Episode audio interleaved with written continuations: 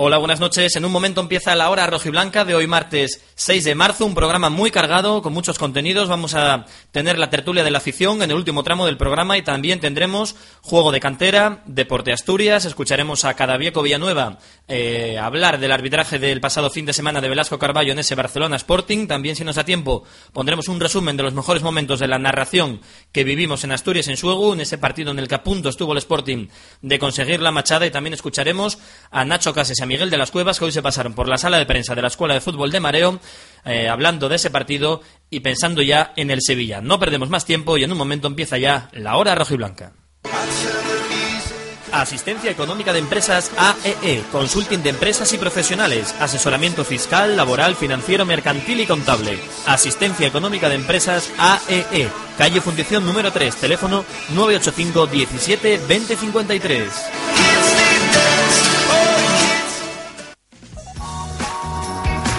Cafetería Nudos, abierto en Viesques desde las 8 de la mañana. Cafés, pinchos, vermús, cervezas y copas. El sitio perfecto para ver los partidos en nuestras dos pantallas gigantes. Amplia terraza. Cafetería Nudos, Anselmo Solar 35, Viesques, Gijón.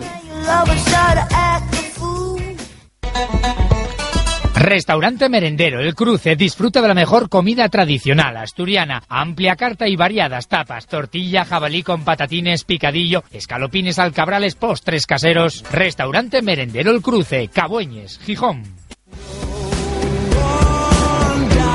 En la guía Restaurante Casa Arturo, cocina casera asturiana desde 1955. Los mejores pescados y mariscos del Cantábrico en Casa Arturo, el de siempre. Teléfono 985 36 1360.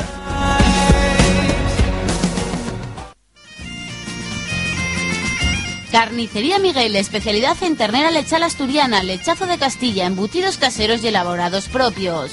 La carne de calidad en pleno centro de Gijón está en Carnicería Miguel. Plaza de Europa número 6, Mercado del Sur, teléfono 985 35 91 30. En plena zona rural, en Deva, Casa Yoli, auténtica cocina tradicional asturiana, especialidad en tortillas y chorizos a la sidra. Desde 1901, Casa Yoli elabora por encargo una de las mejores fabadas de Asturias. Buena sidra y ambiente acogedor. En Deva, Casa Yoli.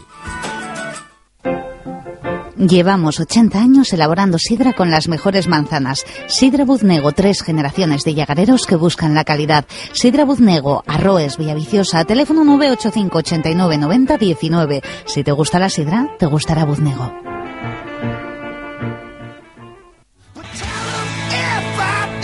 Carrocerías Castillo, chape pintura del automóvil, horno de secado. Para rayazos, abollones y demás desperfectos de tu coche, Carrocerías Castillo.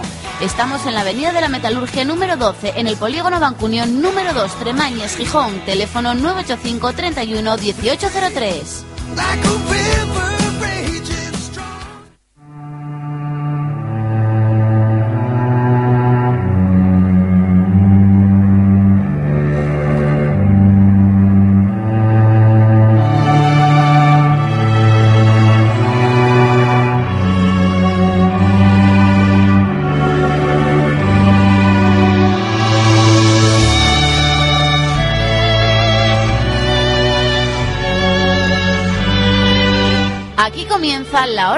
Rojiblanca. Los 60 minutos más sportinguistas de la radio. La hora rojiblanca con Juan Aguja. ¿Qué tal? Saludos, buenas noches, bienvenidos a la edición de martes de la hora rojiblanca. Desde ahora y hasta las 12, como siempre, aquí hablamos en clave sportinguista, te contamos la actualidad del equipo sportingista, del equipo rojo y blanco de Javier Clemente. Y también tendremos que tener las secciones habituales de los martes y repescar las que solíamos tener los lunes, por ejemplo. Como ayer hemos tenido la tertulia desde el restaurante El Cruce, va a ser habitual cada lunes. Tendremos allí tertulia sportingista en El Cruce. Pues, por ejemplo, la sección de Luis Ángel Cordero de deporteasturias.com la pasamos al martes. Y también hoy tendremos, como cada martes, la cantera sportingista con Fernando González y Oscar Rato, la tertulia de la afición, de la afición sportingista, con José Luis Rodríguez y con Diego Vázquez. Y también escucharemos a Cadavieco Villanueva, el árbitro de cabecera de la hora rojiblanca, hablando de la actuación, polémica actuación de Velasco Carballo en ese Barcelona 3 Sporting 1. Vamos a ver si nos da tiempo también a poner el resumen de la narración del partido que estuvimos haciendo en Asturias, en Suegu, en directo para todos los oyentes de Asturias en ese Barça 3 Sporting 1. Pero antes hay que escuchar a los protagonistas del día, que son Miguel de las Cuevas y en concreto el primer protagonista del día, el futbolista gijonés Nacho Cases. En Viesques, Cervecería Castel y Hoyo 19 patrocinan el protagonista del día. Vamos eh, rápidamente porque hay muchos contenidos, como os estoy contando hoy en la hora blanca de hoy martes. Y empezamos escuchando a Nacho Cases, que volvía a la alineación, no solamente a la convocatoria, sino incluso que fue titular en el 11 de Javier Clemente y estaba muy contento por haber vuelto al equipo porque ha tenido muy buenas sensaciones, tanto a nivel individual como a nivel colectivo. El Sporting hizo un muy buen partido plantando cara al que dicen es el mejor equipo del mundo, pero triste por no haber conseguido arañar al menos un punto. Bueno, eh, contentos no podemos estar, ¿no? Porque no, no sumamos ningún punto. Eh, la sensación yo creo que, que, fue buena dentro de dentro de no conseguir la victoria, ¿no? Que para mí no conseguir la victoria es, es, es no marchar contento, pero bueno, creo que hemos demostrado que estamos que estamos vivos y, nada, a ver, el, día ya del sábado en Sevilla ya es un partido, si estos eran importantes, este ya no te quiero ni contar y encima en casa. Nacho Casas, que estaba, eh, fue uno de los jugadores que protagonizaron alguna de las polémicas. El Barcelona llegó a pedir hasta tres penaltis. Uno de ellos, una mano desde el suelo del propio Nacho Cases, que reconoce que, aunque fue involuntaria, sí que le pegó en el brazo. Sí, sí, pero no me va a creer nadie, pero prometo que no fue queriendo, fue una cosa de, de inercia, ¿no? Que no soy tonto, no toco el balón ahí porque, porque yo quiera, evidentemente, porque sería penalti e incluso roja, ¿no? Pero, pero bueno, no lo pitó y ya, ya pasó. No lo pitó afortunadamente, en una mano de Nacho Cases dentro, dentro del área y tampoco los otros dos presuntos penaltis, uno de Galvez y otro de Botilla, que, que, reclamaran, que reclamaron ni mucho los jugadores del Barça y sobre todo la prensa de Barcelona que como siempre suele ser habitual, entre la prensa de Madrid y la de Barcelona se pelean entre ellos y en medio estamos los clubes con los que tienen que jugar, los equipos modestos que parecemos eh, un poco la red de, en un partido de tenis entre los dos grandes del fútbol español. Allá ellos. Seguimos escuchando a Nacho Cases hablando de la repercusión mediática que había supuesto sus ausencias en las dos primeras convocatorias de Javier Clemente. Agradece Nacho Cases que la gente le haya sorprendido que no haya ido convocado, pero le sorprende, valga la redundancia al mismo, todo el revuelo que se montó por sus ausencias. Yo agradezco mucho, la verdad que sí me ha sorprendido, ¿no? Y aparte, pues agradezco mucho, mucho ese apoyo porque, porque, porque bueno, estaba, estaba un poco alucinado, ¿no? Y nada, la mejor forma de demostrar que, pues ese cariño que quizás la gente me tenga, pues, pues es ir los domingos y, comerme el campo, ¿no? Eh, yo creo que es la, forma mejor de agradecérselo, más que, más que las gracias que también las doy. Y sobre la guerra mediática de la que ahora mismo hablábamos entre el Barcelona y el Madrid, esta es la opinión de Nacho Cases. Ya, pues, pues, pues con tranquilidad, porque como no nos viene, como es como una liga, yo creo que un poco aparte entre ellos dos, porque hay mucha diferencia pues nada, eh, cuando el otro día, por ejemplo, de los penaltis, pues al final los malos somos nosotros de la película y, y, los buenos ellos, ¿no? Pero, pero con normalidad, porque otra vez te va a tocar el otro equipo y, va a ser lo mismo. O sea que mm, cuando juegas contra el Madrid y el Barça, tanto para bien como para mal, te, te repercute muchísimo más. Pero y cada vez más, además, los dos equipos que van a estar ahí arriba. Y algunos de los titulares que leíamos en la prensa, sobre todo catalana, hablando de la remontada del Barcelona, bueno, o del, del hecho de que consiguieran la victoria frente al Sporting con un hombre menos, hablaban de épica del Barça que también sabe sufrir y, y como si hubiera sido el pobrecito Barcelona el que ha tenido que sufrir ante el todopoderoso Mata Gigantes Sporting. Pues no. Esto mismo le sorprende a Nacho Cases que hablen en Barcelona de épica del que dicen que es el mejor equipo del mundo por ganar un equipo ahora mismo en la zona de descenso. Sí, resulta. imagínate si ganamos nosotros, ¿no? La épica que sería, pues el triple. Pero, pero es lo que decía, la repercusión de Barça y Madrid, cuando juegan, evidentemente juegas contra el Barça, la prensa catalana o si no la madrileña, pues, pues intenta estar con sus equipos e incluso como tiene muchísimos más seguidos que cualquier club, pues, pues mucho más mediatizado. Pero, pero estamos en medio, ahora ya pasa la siguiente semana el Sevilla, que ya es un equipo pues muy duro, que, que también es de los cuatro o cinco mejores, pero no es tanto Madrid o Barça, o sea que ya un poco a la normalidad, que, que digamos. Y ya todo el mundo pensando en el partido de Sevilla. Ya lo dice Nacho Cases, hay que ganar como sea. O sea, para mí es el partido más importante hasta ahora y, y encima en casa. Y, y, las cuentas pues pasa por mucho por casa, ¿no? Que intentar ganar todos los partidos de casa. Y, y bueno, el primero es el Sevilla. Viene bien porque han cambiado de entrenador y, y creo que han, que han mejorado bastante, pero, pero aquí en el Molinón tenemos que, que hacerles ver que nosotros nos jugamos mucho más.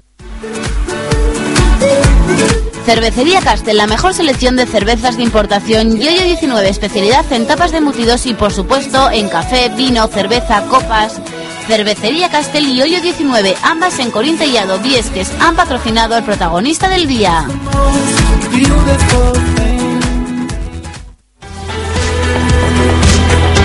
Hotel Costa Verde y Cafetería Noega patrocinan la noticia del día. Pues el equipo que ha vuelto a los entrenamientos después de dos días de descanso que les dio Javier Clemente, hoy han vuelto a entrenar en la escuela de mareo y han, no han hecho partidillo en sí, pero sé que ha colocado Javier Clemente a los futbolistas en, bueno, por sus zonas, por sus puestos, eh, preparando alguna jugada de estrategia y alguna forma de, de, atacar y también de defender. Y ha puesto a Alberto Lora, que ya ha recibido el alta médica, en el centro del campo. Pedro Orfil ha hecho un gran partido en Barcelona, está cumpliendo a las mil maravillas desde que llegó Javier Clemente y le dio la oportunidad.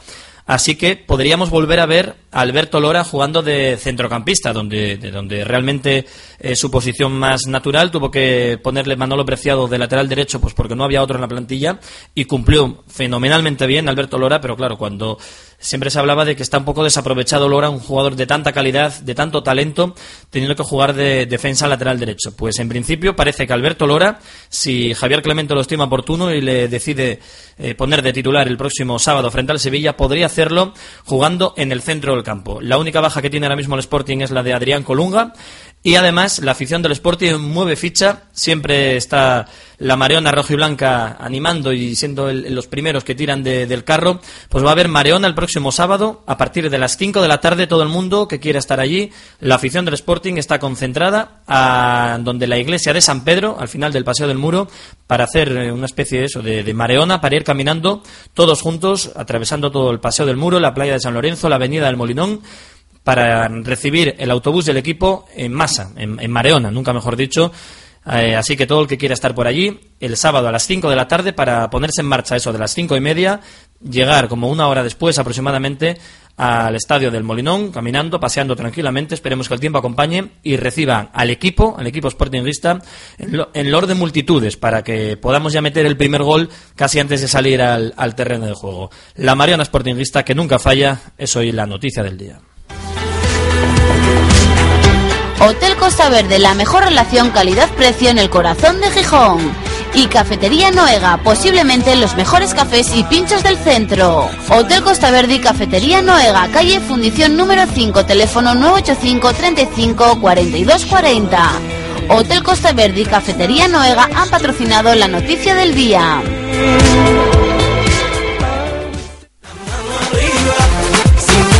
Saneamientos Paulino Álvarez. Todo en material de fontanería y calefacción, radiadores y calderas, tuberías, accesorios de PVC, muebles de baño, mamparas. Reformamos su baño completo al mejor precio. Más de 25 años de experiencia en venta directa al público y al profesional. Saneamientos Paulino Álvarez. Calle Móstoles 5, Natahoyo, Gijón. Teléfono 984 39 55 39.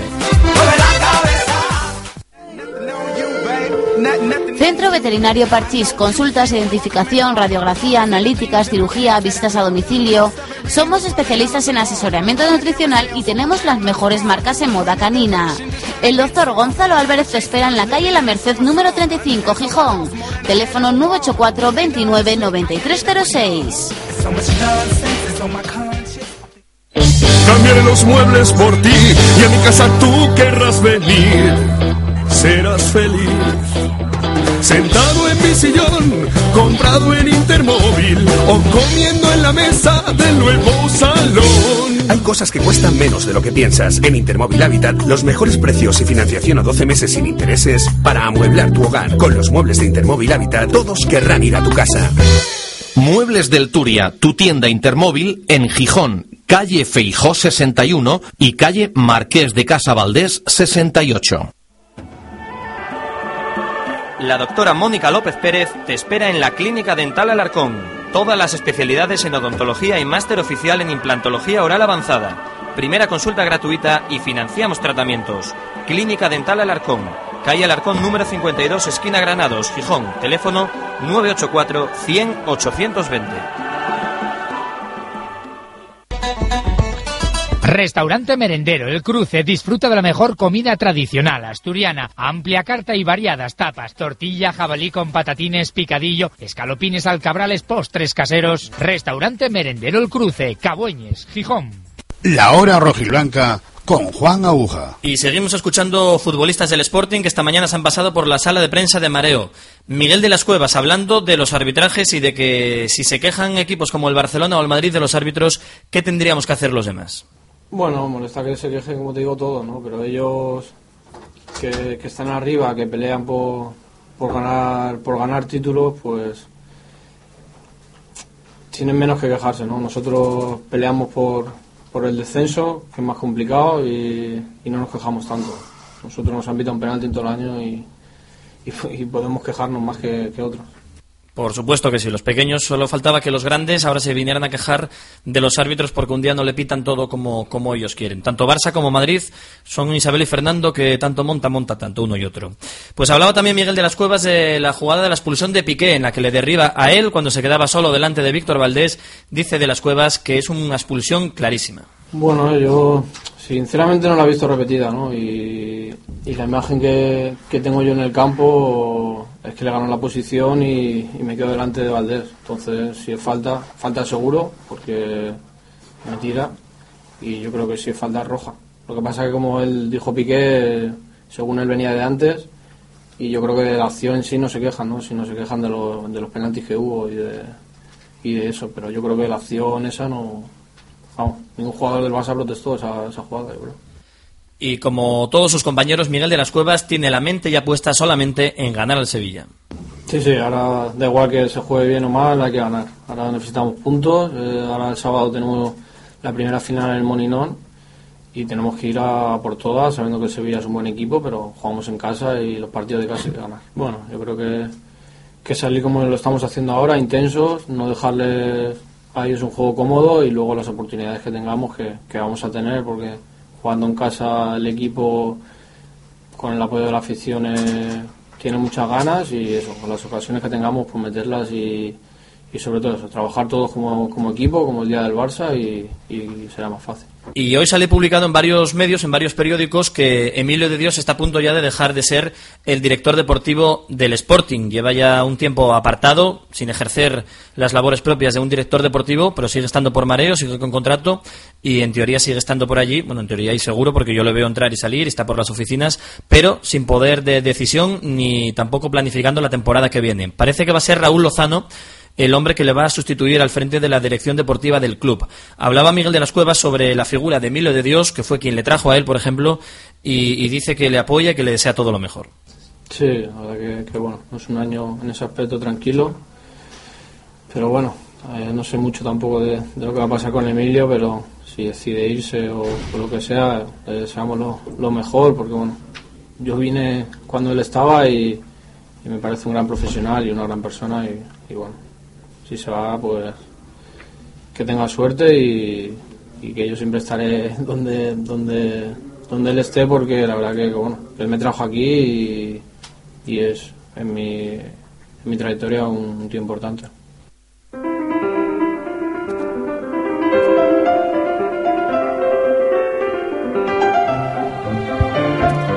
Que nadie entienda mal las palabras de Miguel de las Cuevas cuando dice que él siempre estará donde esté Emilio. Se refiere a que siempre le va a apoyar y que, y que es una persona importante que fue quien le trajo al Sporting, que le aprecia y que le respeta. Pero eso no quiere decir que si ahora Emilio de Dios ficha por el Deportivo, pues que, de las Cuevas quiera marcharse al Deportivo, ni mucho menos. Ese equipo un poquito, además quedó un poco cortado cuando escuchó lo que, lo que acababa de decir. Así que que nadie saque de contexto esas palabras porque Miguel de las Cuevas está encantado en el Sporting, ya lo ha demostrado y espera seguir aquí mucho tiempo. Y hablamos ahora ya del, del, árbitro de Velasco Carballo, como siempre, nuestro colegiado de cabecera, Manuel Cadavieco Villanueva, con el que hemos hablado, pues nos hace una valoración de la actuación de Velasco Carballo, tan criticado, tan polémico y tan protestado, sobre todo por la afición y la prensa del Barça, aunque al Sporting en la segunda parte tampoco le dejó apenas tocar la pelota ni, ni siquiera robarle el balón al Fútbol Club Barcelona. Esta es la valoración de Manuel Cadavieco Villanueva con el que hablábamos esta mañana.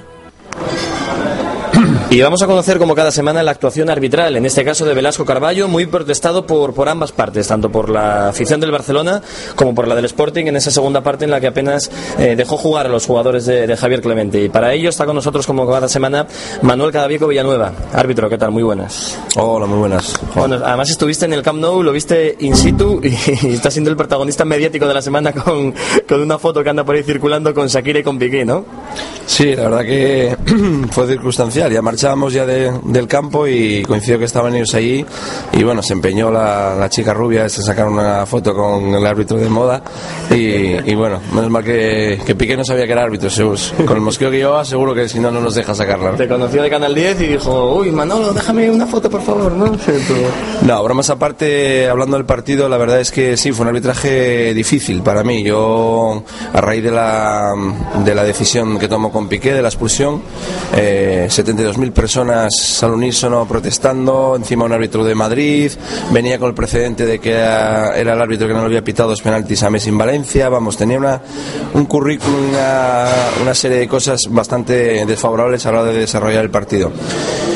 Yo tengo que decirte que, que la verdad en el, en el campo eh, fueron muy protestadas las jugadas de, los penaltis que hubo a favor, digamos, de, del, conjunto local. Si es cierto, para mí el primero puede haber un empujón de, de por la espalda a Keita cuando va a saltar, le puede desequilibrar. En la jugada de Galvez con, con Alves mmm, es un forcejeo que se emplea con más contundencia el defensa, lógicamente. Y bueno, si le pita penalti, pues tampoco pasa nada, pero mmm, quizá para mí el otro es más claro. Y el que sí es claro es en la mano de, de, Nacho Cases desde el suelo. Pero bueno, son jugadas que unas veces te las ven y otras veces no. O sea, jugadas que en el, en el campo a veces pasan desapercibidos para el árbitro y demuestra una vez más lo difícil que es arbitrar. Lo que sí te puedo decir es que fue valiente, eh, con todo el público en, encima, y luego la segunda mitad, pues sí, quizá a lo mejor pues sacó demasiadas tarjetas al Sporting, pero también es verdad que hubo jugadores de Sporting que protestaron en exceso viendo la presión que tenía el árbitro, se, yo creo que se equivoca en ese sentido. Pero dio la sensación de que quizá para compensar un poco los penaltis o, o el haber sido valiente en la expulsión de Piqué, pues que no dejó jugar al Sporting nada en la segunda parte. La última media hora era cada robo de balón, falta, tarjeta. Hubo una Carmelo que acababa de entrar, que ni siquiera toca al jugador de Barcelona, le saca tarjeta amarilla. Luego el Guren también le decía, si es la primera que hago que acabo de entrar, y amarilla, y falta, y falta, y falta, ¿no? Eso acabó desquiciando un poco, incluso a Nacho Cases, que es un jugador muy tranquilo, un chaval que nunca se altera, acabó diciendo, por favor, déjame ya tener la pelota, ¿no? Hombre, ya te digo que es difícil. Sí, es cierto que hubo alguna decisión a lo mejor un poquitín eh, equivocada o excesiva, pero también hay que ponerse en el pellejo de él. Y con esto no quiero decir que haya querido compensar, pero sim simplemente quiero decir que son 72.000 personas que había el sábado en Lucán gritando y presionando, pero no creo que sea un árbitro que se deje impresionar, porque no en vano va a ser el, el representante del arbitraje español en la futura, en la próxima Eurocopa del verano. Y yo creo que es un árbitro de muchas garantías. ¿no? Este árbitro, recordamos, es el que cerró el Molinón en aquel famoso partido de, contra el Numancia de la navaja de Fallani que se encontró nadie sabe de dónde salió en el que estaba por cierto Pacheta el entrenador del Oviedo en aquel partido. Bueno hay que decir que fue el comité de competición el que cerró el campo. Sí. él, él, se limitó a informar de, lo, de los hechos acontecidos. En el acta de Velasco Carvalho y en el acta y en el informador eh, del comité de árbitros también que colaboró la, la era Díaz Vega ¿no? no era um, Gutiérrez Fernández eh, es árbitro de, de la Ferguera. Bueno, curioso, ¿no? La única, el único cierre de la historia del Molinón por una navaja que apareció nadie sabe de dónde, pues lo, sí. lo protagonizó, digamos, Velasco Carballo, que sí, como dices va a ser el representante de, de España en la Eurocopa, el, supuestamente el mejor árbitro de España, ¿no? Sí, ahora mismo está muy bien considerado a nivel de UEFA, pitó creo que fue la final de UEFA, eh, esta última final que hubo, y a nivel de partidos de Champions League está pitando mucho también y es un árbitro, ya te digo, que ha ido de menos a más, eh, que en segunda división quizá no destacaba tanto, pero ahora en primera división parece que es de los más altos en el escalafón y ha superado pues a todo un diano mañeco que había pitado el último mundial, ¿no? Muy bien, pues Manuel Cadavico Villanueva, árbitro de, de la hora rojo y blanca y amigo íntimo ya de Shakira y de Piqué. Gracias por estar con nosotros una semana más. Venga, gracias a vosotros. Pues esa es la valoración de Manuel Cadaviego Villanueva de la actuación de Velasco Carballo. Y vamos a escuchar el resumen de los mejores momentos de la narración en Asturias en Suegu de ese Barcelona 3 Sporting 1 que a punto a punto estuvo de ser la gran sorpresa de la temporada.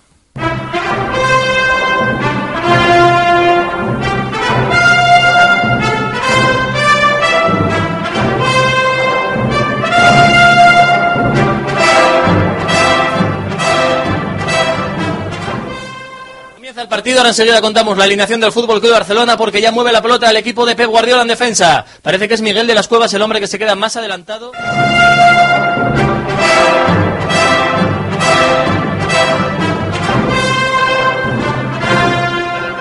Frenó el colegiado Velasco Carballo y anuló el gol bien anulado, así que no hay ningún problema. Sigue el empate a cero en el Camp Nou. Juega Mendy en ataque para el Sporting, le pega Mendy desde muy lejos. El balón a las manos de Víctor Valdés. Primer aviso del Sporting desde muy lejos, minuto 9. Fermose Mendy le pegó con la zurda, bien pegado.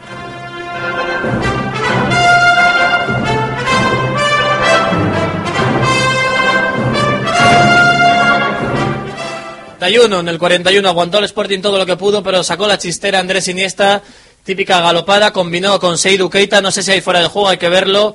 Finalmente eh, recibió otra vez Andrés Iniesta dentro del área la devolución de Adriano y a puerta vacía ante la salida eh, pues de Juan Pablo, que es lo que tenía que hacer también, salir a intentar tapar porque era mano a mano, pues consiguió marcar el Barcelona. Qué pena, qué pena en el 41 de la primera parte. Combinación de Andrés Iniesta. Quiero volver a ver repetida esa pared que hace, creo que con Cés Fábregas, para, para ver si es, eh, si es fuera de juego o no. Y llega, mira, el primer gol de Iniesta en toda la liga.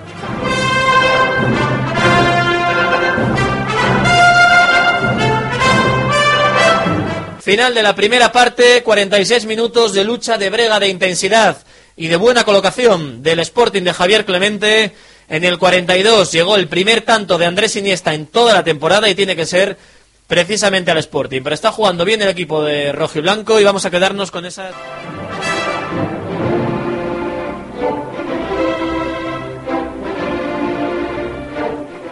Qué buena la jugada ahora, qué buena la jugada de André Castro, se ha ido de cuatro jugadores, el balón puede caerle a Miguel de las Copas dentro del área, vamos Miguel, penal, tiene, se cae, vamos a ver qué pita, falta fuera del área, tiene que ser roja para Piqué, Bueno, bueno, tiene que ser tarjeta roja para Gerard Piqué, se quedaba, barullo ahí tremendo. se quedaba solísimo Miguel de las Cuevas, se cae, ahí está la tarjeta roja para Gerard Piqué, 40 segundos de la segunda parte, jugadón impresionante de André Castro, se va de todos, el balón le cae a, Mi- a Miguel de las Piqué Cuevas. de todo, ¿eh? Sí, sí, Piqué le pueden caer varios partidos porque está, está ahora mismo ido Ger- Gerard Piqué llamando de todo al colegiado. Más tarjetas ahora para Andrés Iniesta. Dice el árbitro que se acabó de protestar. Piqué tiene que irse a la calle y sigue protestando porque era peligrosísima la acción. Se quedó mano a mano Miguel de las Cuevas con Piqué. Tenía la posición ganada el delantero del Sporting.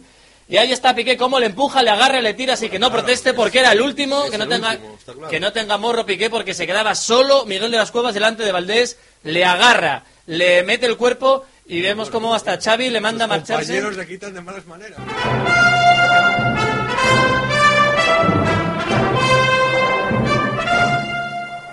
La carga, vamos a ver, el balón para Mendy en la derecha, intenta encararse, marcha Mendy, lo va a poder, buen balón, buen balón, gol, gol, gol, gol, gol, gol, gol, gol, gol, gol, gol, gol, gol, gol. Gol, gol, gol, gol, gol, gol, gol, gol, gol, gol, gol, gol,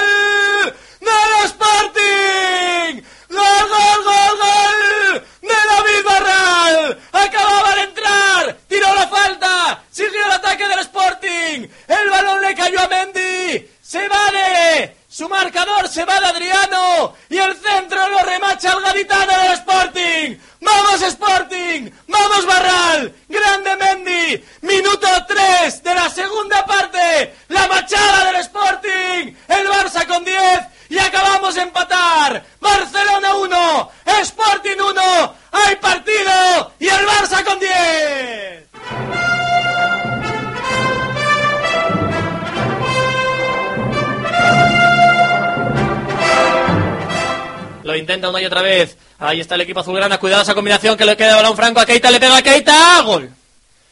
Gol del Barcelona. No me lo creo. El balón que le quedó suelto desde fuera del área. Seidú Keita que acaba de marcar el 2 a 1 en el 33 de la segunda parte.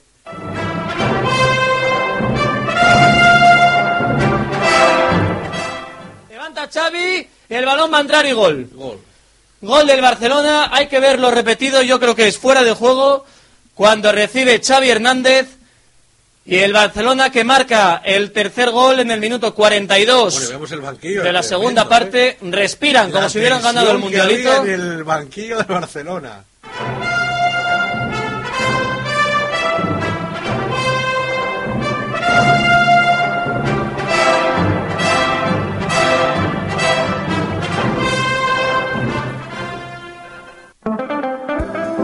Restaurante El Jamonar, especialidad en raciones variadas, embutidos selectos, quesos asturianos y menús del día. Restaurante El Jamonar.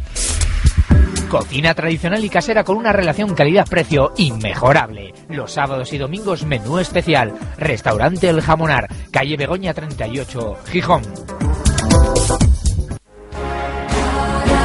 La auténtica fabada asturiana está en el restaurante La Máquina de Lugones. También somos expertos en arroz con leche. Tenemos la mejor fabada del mundo porque ya la mejor fabada de Asturias. Restaurante La Máquina de Lugones, Conde Santa Bárbara número 59, teléfono 985 36 36 36.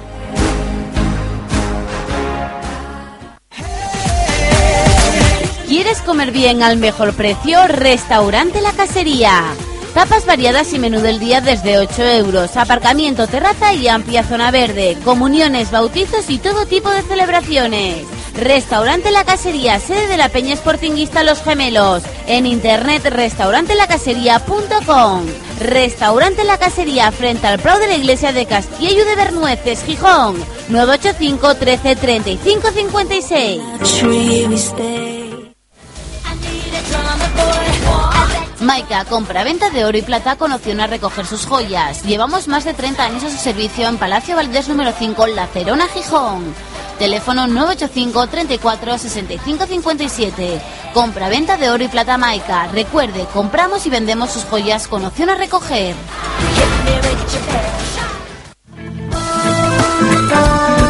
Restaurante Viñao, cocina tradicional asturiana en el camino de Viñao 96, Castillo de Bernueces, Gijón. Teléfono 985 37 34 42, 985 37 34 42 y en internet www.restauranteviñao.es. La hora rojiblanca con Juan Aguja. Grupo TSK patrocina Juego de Cantera.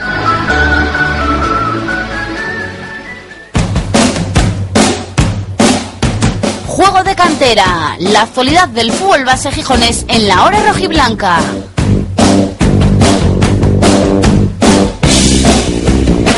Vamos ya con el fútbol juvenil. Saludamos a Fernando González. Hola Fernando, ¿qué tal? Hola, muy buenas Juan. Y Óscar Rato. Hola Óscar. Hola Juan. Hablamos de la victoria importantísima del Sporting a domicilio frente al Conso y de la derrota del TS Carroces frente al Oviedo. Empezamos hablando del Conso 0, Sporting 5. Fernando.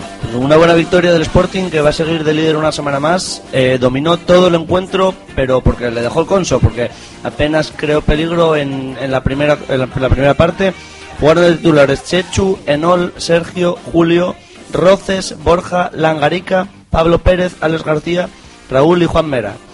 Como digo, durante la primera parte dominio absoluto en el juego, y, pero no consiguieron llegar hasta la portería rival más que en un gol en el minuto 28. Alex Gar- García conseguía anotar tras un pase de Pablo Pérez. De la segunda parte parece que el Conso se vino arriba y dejó espacios atrás, lo que suele pasar con esos rivales de la zona baja, y consiguió aumentar la- el marcador el Sporting eh, con dos goles de Juan Mera, uno tras jugada de Pablo Pérez en el minuto 58 y otro en una combinación entre Raúl y Langarica en el 64 y después dos corners votados por, por el propio Juan Mera, que fue, como, como ves, el mejor jugador del partido. Los anotó en el 79 y en el 88 Julio, cerrando el marcador con 3-5-0 y una semana más de líderes, con 57 puntos ahora, seguidos el Celta con 54 y el Racing que se descuelga quedándose tercero con 51. Bueno, pues sigue muy bien el, el Sporting. Sí, y destacar que Álvaro Bustos, el internacional jugador del Sporting, ya jugó 15 minutos después de su lesión, así que nos alegramos de que se vaya mejorando. O sea que ya está bien y lo normal es que el próximo fin de semana ya sea titular la joven estrella de, de la cantera de Mario. Y derrota del TS Carroces Oscar frente al Oviedo en la capital. No consiguió el TSK la victoria en este derbi asturiano de la categoría, donde el Oviedo cerró el partido en la primera parte. Por parte de los gijoneses jugaron Jorge, Jorge Hernández, Álvaro, Busta, Omar, Pelayo, Borja, Paramio, Carlos Ramos, Iván y Alison. Tuvo un mal inicio el Roces, ya que a los 5 minutos de juego en un córner local, el odio se ponía por delante la mano de Ángel. Apenas 15 minutos después, y de nuevo de córner, Héctor puso el 2-0 en el marcador. Y de nuevo Héctor marcó el 3-0 y cerró el partido antes de la media hora de juego. Tras el descanso, el TSK pareció sacudirse del dominio local, manejando el juego del encuentro y creando ocasiones. Así fue como llegó el tanto visitante, de la mano de Iván, en el minuto 50. Pero entonces el Oviedo volvió a tomar dominio del partido e hizo que los ataques del Roces fueran en vano. Esta derrota, junto con la victoria del Puente Crasto 1-0 ante el Lugo y del Rayo Cantabria 2-1 ante el Racing Santander, acercan el descenso a 5 puntos a los de Andrés Fernández. Bueno, pues una lástima la derrota del equipo gijonés, el TSK Roces, frente al Oviedo en ese 3 a 1. Y vamos a repasar ya los marcadores también en Liga Nacional.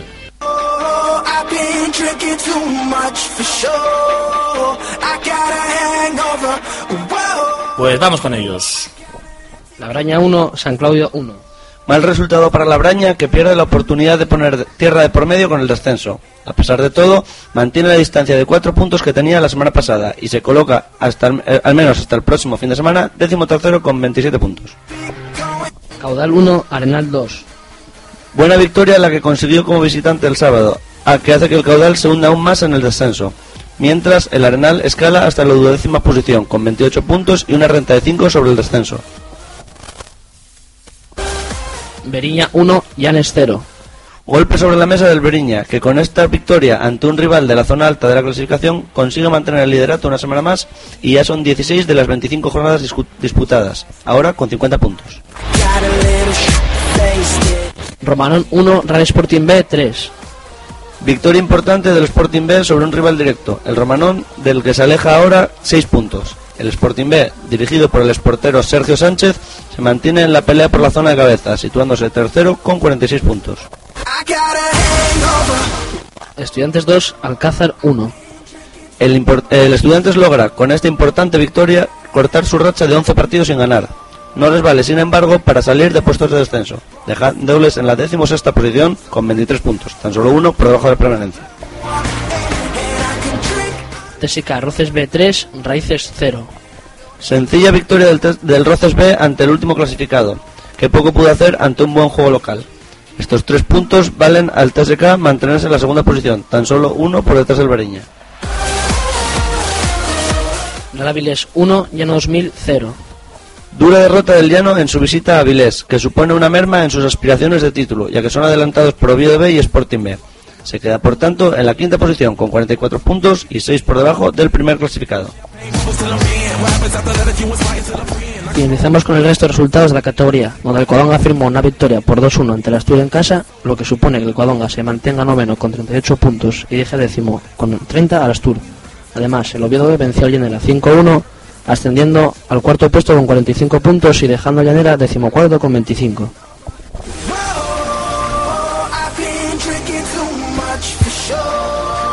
Y además, Fernando, hay novedades, noticias con respecto a la cantera sportingista. ¿eh? Pues sí, porque en, en esta recopilación de jugadores españoles del Fútbol Draft, que hace una selección de los mejores jugadores con menos de 10, con 19 años o menos, 21, 21 años o menos, pues han pasado el siguiente corte. Recuerdas que hace unas semanas contábamos el corte de 132 jugadores, que supone 11 jugadores por puesto. Pues ahora hay el Fútbol Draft 67, 77, 7 jugadores en, los, en las 11 posiciones del fútbol. Han pasado el corte Juan Muñiz, mediocampista izquierdo del Sporting B, Alex Serrano, media punta del Sporting B, eh, Álvaro Bustos en banda izquierda en el Sporting Juvenil y Borja López, central izquierdo del, del Sporting Juvenil. Así que se queda fuera eh, Sergio Menéndez, central derecho, que no ha logrado pasar el corte. Bueno, pero son cuatro futbolistas de la cantera sportingista que están considerados entre, entre los siete mejores de su puesto jóvenes de toda España. Eh, siete jugadores por puesto, sí, pero además muy jóvenes. Cabe destacar, pues Álvaro Bustos y Alex Serrano son del 95, tienen 17 Y años que y, en esa lista hay que tener en cuenta que hay jugadores como Muniain, como Canales, como Tiago Alcántara, jugadores de primer nivel. como que- Isco, como Alex Fernández, Rafiña, eh, Íñigo Martínez, Muniesa. Jugadores de, de primera división y entre ellos están los cuatro canteranos sportingistas. Ahí están, sí señor. Muy bien, pues la semana que viene nos volvéis a contar más cosas, pero antes el viernes habrá que contar las previas de los partidos de División de Honor Juvenil y de Liga Nacional. Así es. hasta ¿Sabéis cómo se llama esta canción, no? ¿Qué está sonando? Sí, sí, claro. Hangover, mirad lo que significa, que os va a venir bien. No entiendo a qué te refieres. Hasta luego, hasta otro día. Gracias. Hasta luego. Grupo TSK, donde las personas, el conocimiento y la experiencia son una combinación perfecta. Apostamos por el deporte base. Grupo TSK ha patrocinado Juego de Cantera.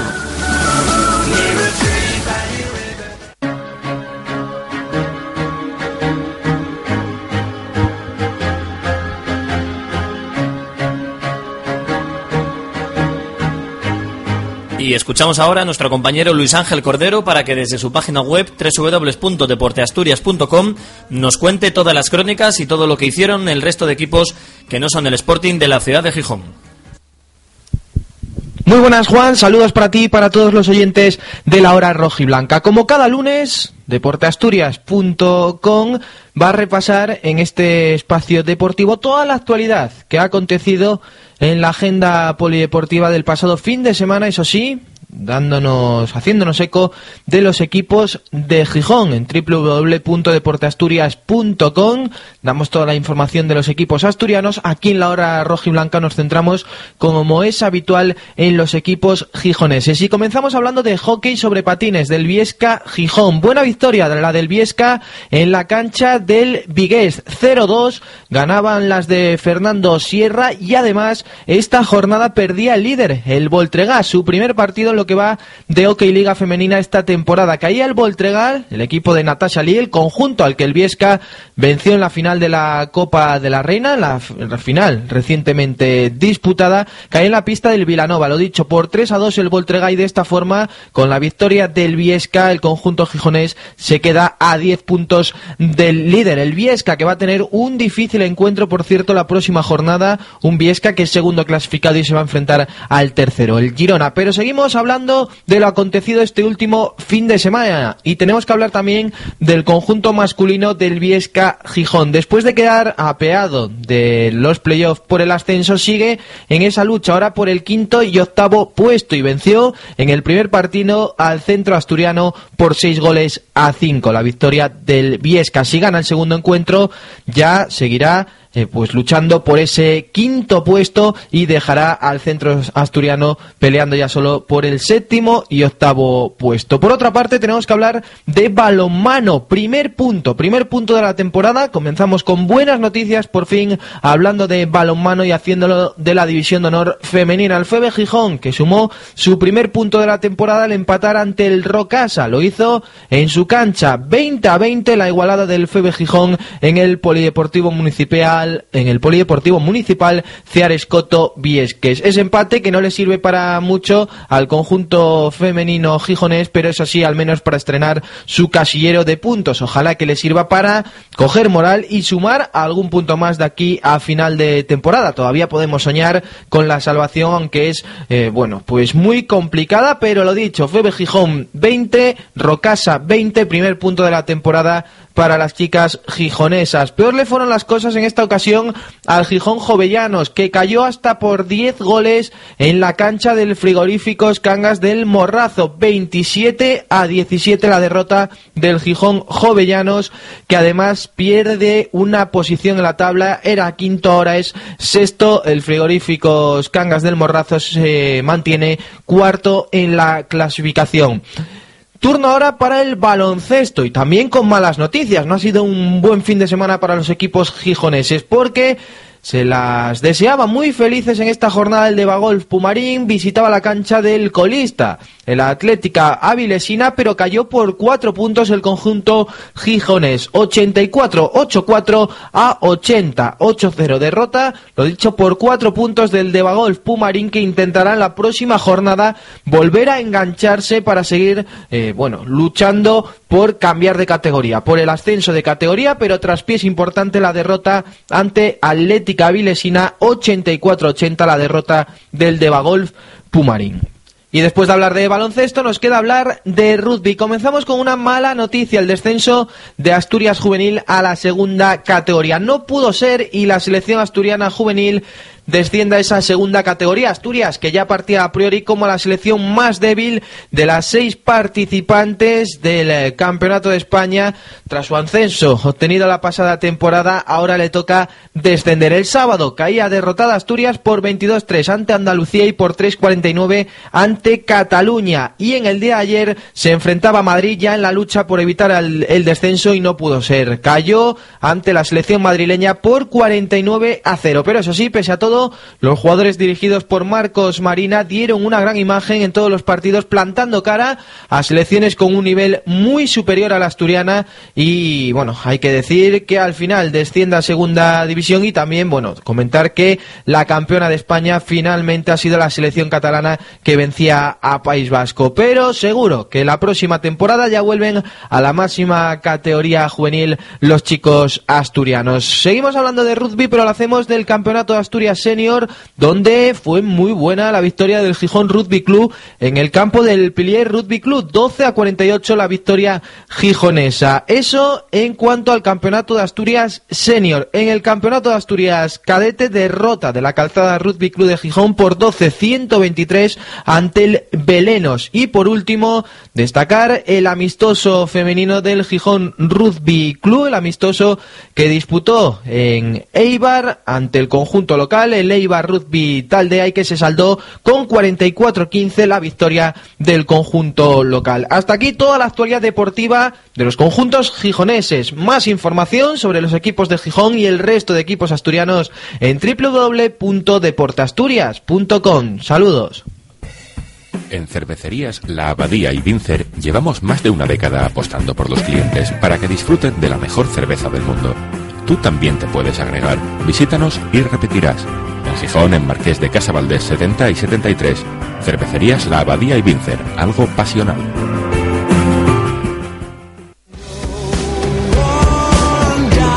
En la guía Restaurante Casa Arturo, cocina casera asturiana desde 1955. Los mejores pescados y mariscos del Cantábrico en Casa Arturo, el de siempre. Teléfono 985 36 1360.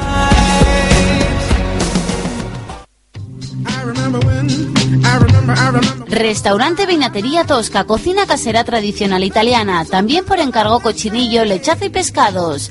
La auténtica cocina italiana está en Tosca, en pleno centro de Gijón. Calle Fundición número 3, teléfono 984-394-227. Tosca, cocina tradicional italiana. A ver, gallo. ¿A qué esperas para probar la parrillada de carnes selectas del Yavianu? Ese bife argentino, el solomillo, el entrecó y ese secreto ibérico. Deja de soñar y reserva mesa en Sidería el Yavianu. Esa parrillada es para cuatro y pagan dos. Solo 45 euros. En dos palabras, impresionante. Calidad, sabor y precio imbatible. Así es el Yavianu. Fartura asegurada. En Gijón, en Donoso Cortés, en el Coto, detrás de la gasolinera Viesques. Reserva 984 49 21 13 y en internet sideriaelyavianu.com porque si quieres quedar como un paisano, come en el Yavianu.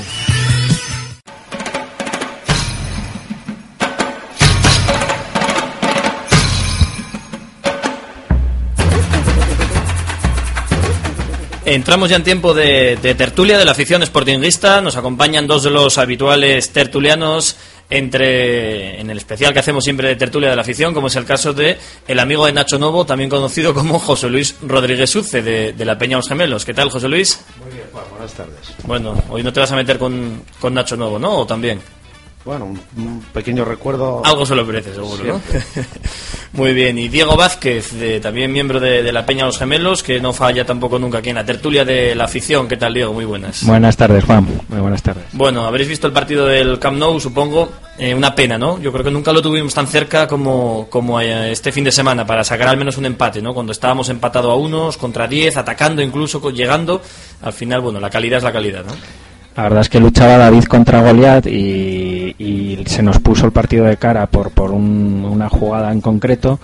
Después de un planteamiento bastante serio de, de Clemente, de- aunque se hace rojazo, como yo digo, bueno, el, el Inter de Milán hizo el mismo partido y jugó la final de la Copa de Europa y acabó siendo campeón de la Copa de Europa, ¿no? Es una manera de jugar válida, se jugó, se arriesgó.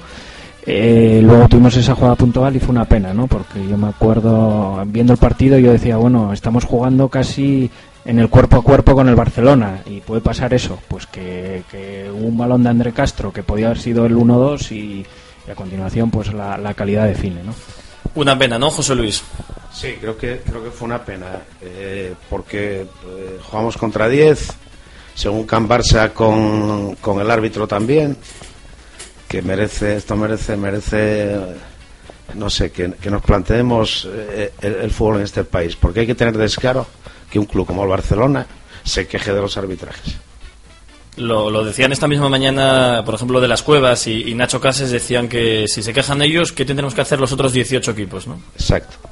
Me parece, estoy de acuerdo con, con Diego, un planteamiento muy bueno de, de Clemente y que me hace recapacitar los cuatro mejores jugadores del Sporting en ese partido, tres fueron de la cantera. Pedro Orfila, Galvez y, Y Mendy. Mendy. Ujú. Hay que tirar de la cantera. Bueno, había cinco futbolistas en el once titular que pasaron por el Sporting B. Es un paso ya poco a poco se van saliendo, ¿no? Ya, no, decía de los cuatro mejores del partido para mí. El otro sería Botía. Tres casi recién salidos de la cantera. Y lo que apunta José Luis Diego tiene razón, ¿no? Es que desde encima ponen al Sporting, porque tocó ahora al Sporting o con el equipo que sea, siempre como, como red de los palos que se pegan entre Madrid y Barcelona y entre la prensa y entre los propios clubes, ¿no? Porque ahora parece que el perjudicado no es el, no es el Barcelona, sino es el Madrid, ¿no? Por- cuando ni jugaba este partido. Sí, esto es, bueno, es, es, es porque yo creo que no, no, no merece la pena ni comentarlo, ¿no? Para eso, bueno, como, como bien dice a veces, como bien dice a veces Javi, eh, el, el tema de, de los periodistas, hay veces que sois un poco quisquillosos. No hay de qué hablar, entonces se mete ahora el tema este de los árbitros. Bueno, yo le recuerdo al Barcelona, sin ir más lejos, a nosotros hubo una navaja fantasma que nunca apareció y tuvimos que ir a jugar a León. Precisamente E- ellos con este ellos le cayeron dos partidos y todavía no los han cumplido. Entonces que por favor se callen la boquita porque de vez en cuando está bien que se equivoquen a favor del pequeño, que, que sí es cierto que son tres penaltis, pero yo según los vi no me parecieron, hay que verlo repetido y puede ser que el, el árbitro esté mal colocado, tal, fueron penaltis, sí. Y, y como yo digo, y, y la, la, la cabeza de cochinillo de Figo rodando por el campo, dos partidos de sanción en el Camp Nou y no los cumplieron y nosotros una navaja fantasma y tuvimos que ir a jugar a León. Entonces, vamos a dejarnos de tonterías entre Madrid y Barcelona porque era el Madrid el que se quejaba del Villarato, ahora parece que es el Barcelona el que se queja de Villar. eh, que se arreglen entre ellos, eh, que, que son el centro del universo, pues que se arreglen entre ellos. O que jueguen ellos dos solos todas las semanas, partido del siglo, y nos dejen a, lo- a los demás tranquilos, ¿no? Es otra opción que podría también ser se otra- habla. podría ser otra alternativa que juegan todas las semanas. Porque yo recuerdo que el día ese de la navaja famosa de Fagiani contra el Numancia, el árbitro era Velasco Carballo, que es el mismo que nos dirigió este Barcelona Sporting, que es cierto que fue valiente al expulsar a Piqué, que se equivocó en dos penaltis, yo creo bastante claros, el tercero y tengo un- alguna duda más, pero es cierto que el Sporting ahí se vio algo beneficiado, pero es que luego la segunda parte, yo no sé si para compensar o para qué, no dejaba al Sporting tocar una pelota, o sea, recuperar el balón limpiamente, falta y encima cargando de tarjetas a todos los nuestros, y eso acaba desesperando, yo creo. Sí, sí, yo creo que, bueno, se pudo haber equivocado en dos jugadas puntuales, pero eh, ¿en cuántas jugadas se equivocan con nosotros, por ejemplo? Claro, con claro. el Levante, con el Racing. Nos han pitado un penalti en toda la liga, ¿eh? Un penalti Claro, a favor. Claro, claro.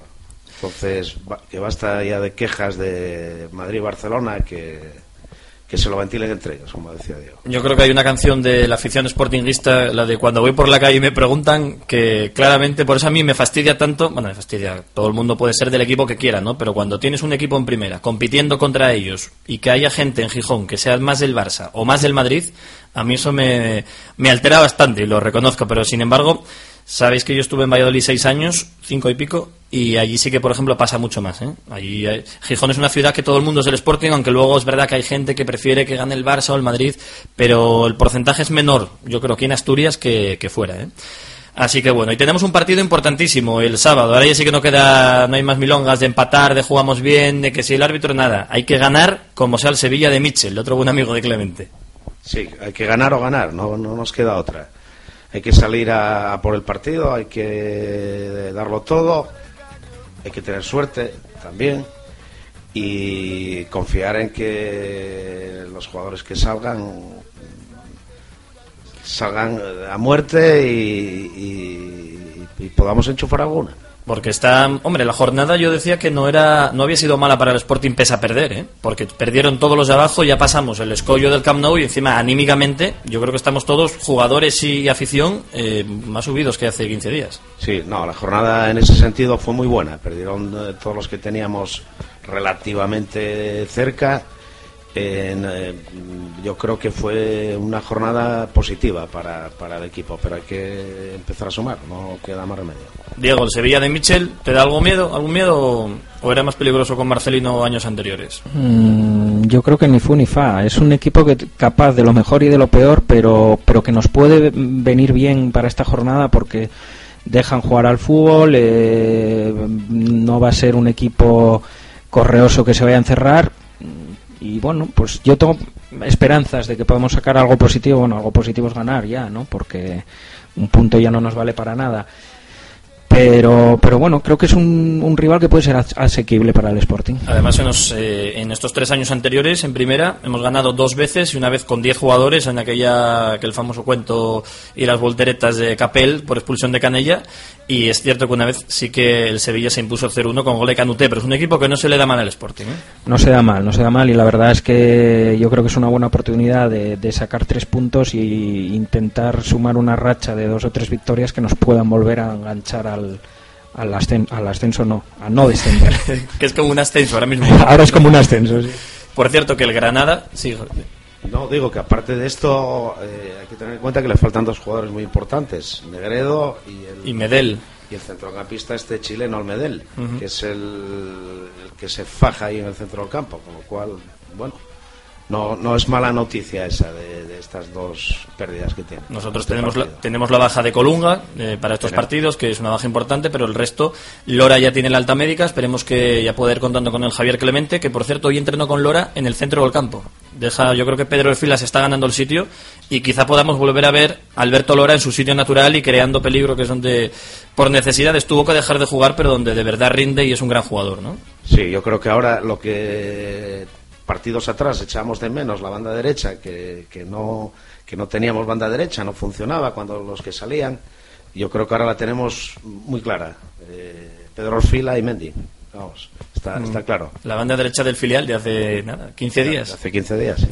Bueno, y se está preparando una mareona también para ir desde San Pedro, como en los tiempos importantes de los momentos claves en Segunda División. Mareona desde San Pedro a las 5 de la tarde, convocada toda la afición del Sporting para recorrer todo el Paseo del Muro y llegar por la Avenida del Molinón al templo, al estadio, y recibir a los jugadores a eso de las 7, 7 menos cuarto, cuando suelen llegar al estadio. Otra cosa no, pero la afición siempre se moviliza y es la primera que tira al carro. ¿eh?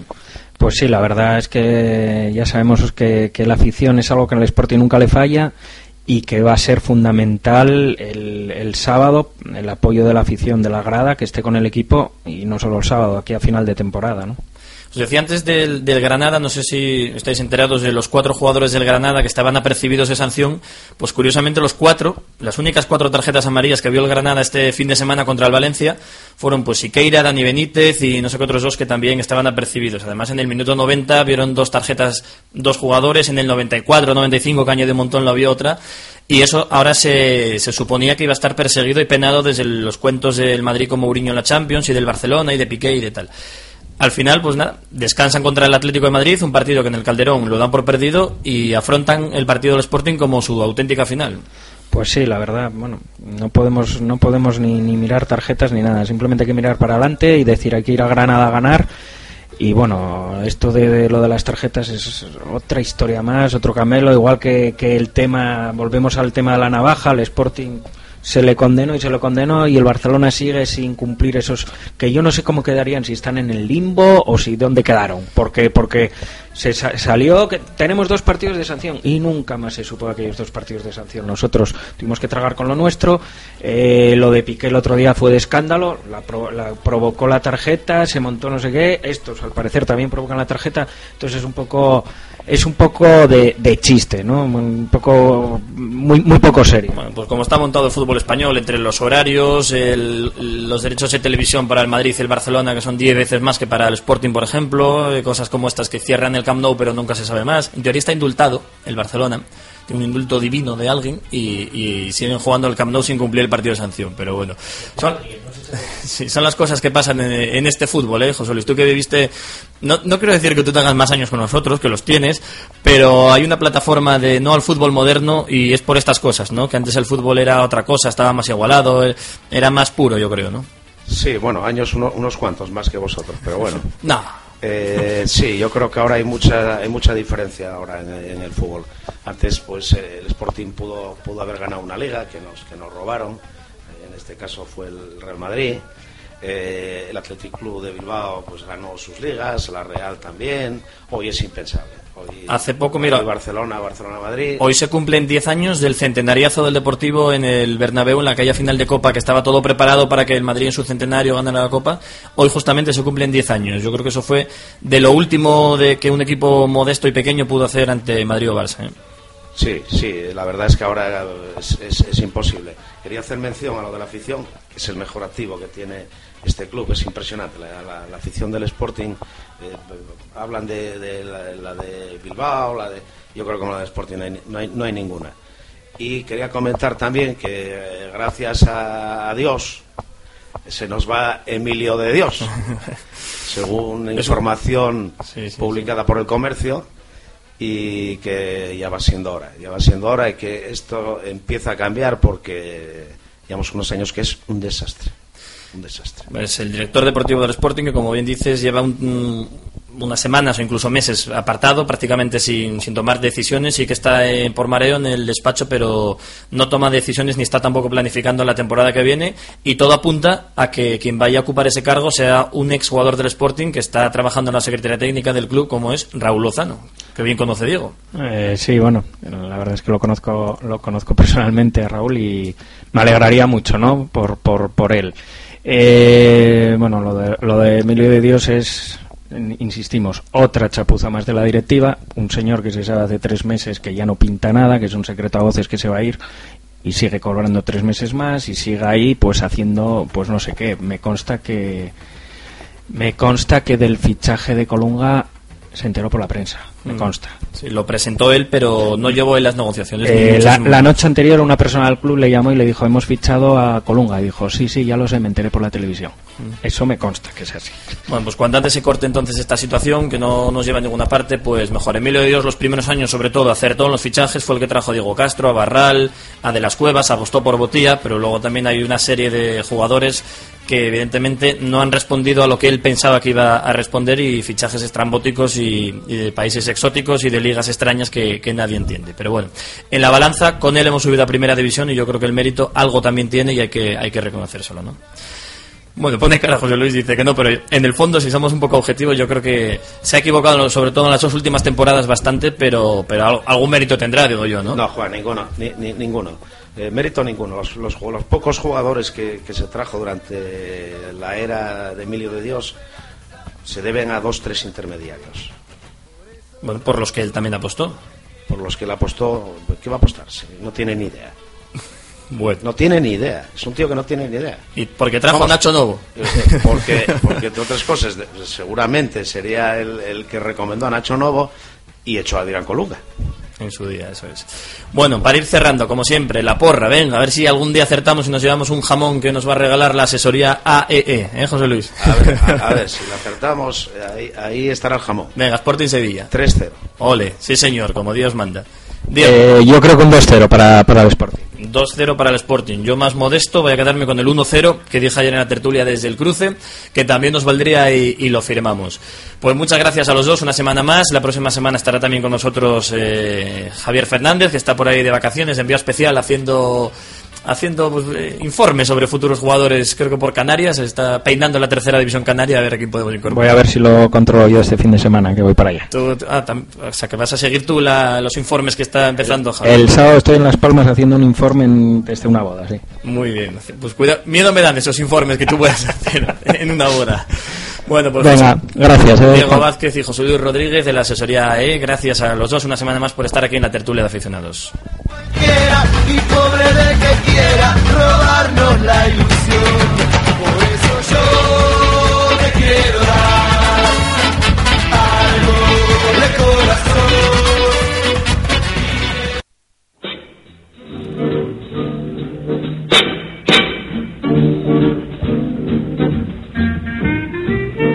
Pues hasta aquí una nueva edición de La Hora Rojiblanca. Mañana, ya sabéis, como siempre, a partir de las 11 de la noche, La Hora Rojiblanca va a volver a empezar. Gracias, hasta mañana, adiós.